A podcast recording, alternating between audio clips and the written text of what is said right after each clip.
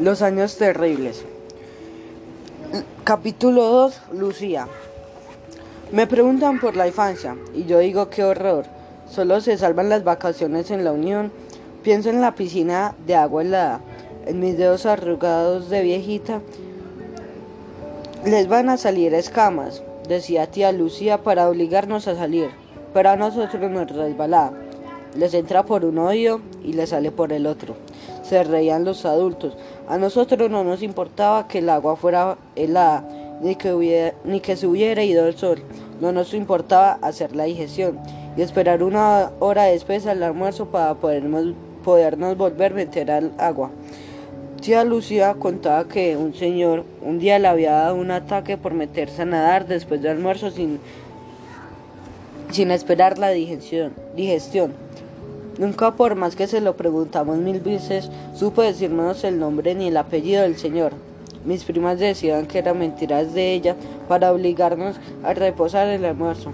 Yo llegué a sospechar que hablaba de Manuel, mi hermano mayor que se ahogó en la alberca precisamente después del almuerzo. Sé que me querían más para que voy a negarlo.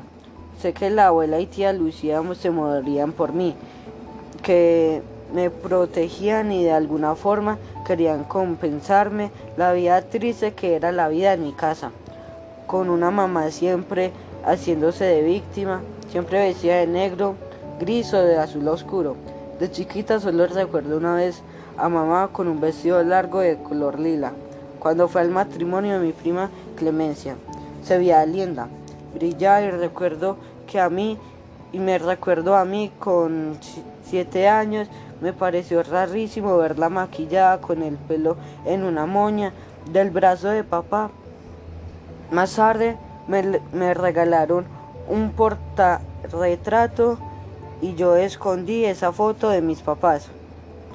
Juntos, juntos felices, listos para la fiesta. Puse el portarretratos en mi mesa de noche y esa era la imagen que miraba cada día. Eh, tercamente al acostarme y al levantarme y al levantarme.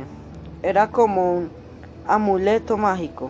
Yo pensaba que tanto mirar esa imagen alegre iba a cambiar la cara larga de mamá, pero esa mamá de la foto se reemplazaba, era reemplazada todas las mañanas por la mamá de, de verdad. Y la mamá de verdad estaba triste. Al otro día después del matrimonio se volvió a poner una falda larga azul, de azul oscuro.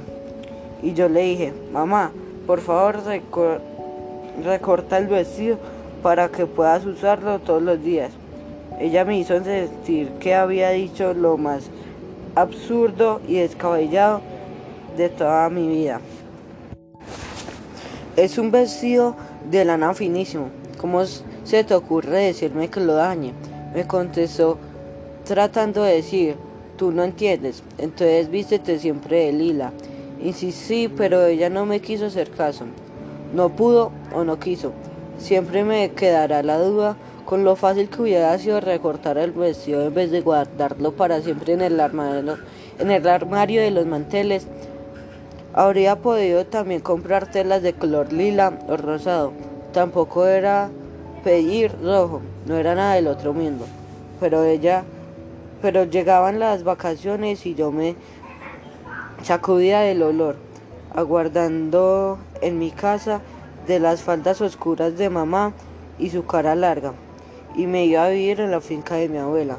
Mis papás y mis hermanos se quedaban en casa de Bogotá, en casa. En Bogotá solo iban los fines de semana a visitarme. Yo siempre era la primera en llegar, primero que Juliana y que Valeria y que era la última en irme.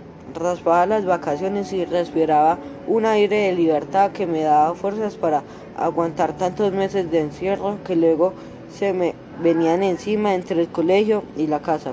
Durante las vacaciones dormíamos las tres primas en un cuarto que comunicaba con el de tía Lisa.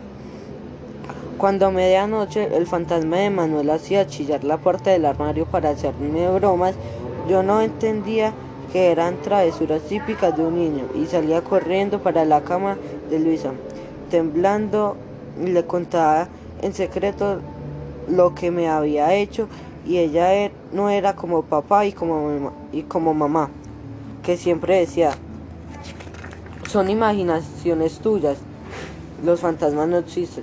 Luisa sí me creía, sabía que era verdad, en secreto me decía que no tuviera miedo, que Manuel solo quería verme porque él me había visto en la barriguita de mamá y no había alcanzado a conocerme.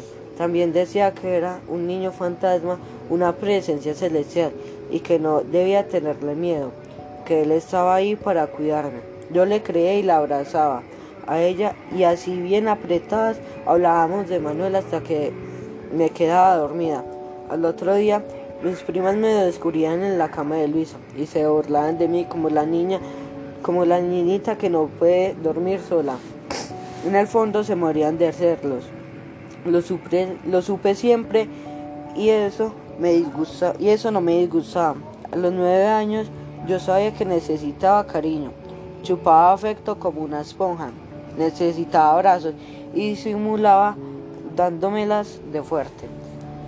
Era mandona y dominante. ¿Qué le voy a hacer? Ahora me doy cuenta si hubiera podido aplastar a mis primas, las habría aplastado las dejaba regadas en competencias de natación. Les pegaba durísimo con el balón de básquet, con el balón cuando jugábamos básquet. Mis piernas eran más largas, corrían mejor y se agarraban de la tierra y se agarraban de la tierra cuando trepábamos monte arriba en las excursiones.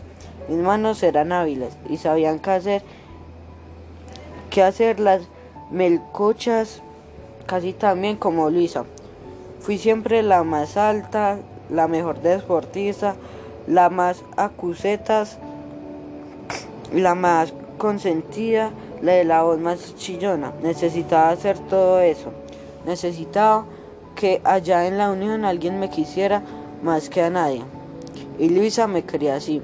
Mi abuela también me quería mucho, pero al menos ella trataba de disimular y jugaba que nos quería a las tres por igual. Ahora que ya he crecido, cuando todas esas cosas no están en juego, cuando la vida se define en otras pruebas, en otras pruebas. Me niego a creerlo, necesito creer que mi abuela me quería más que a nadie en el mundo.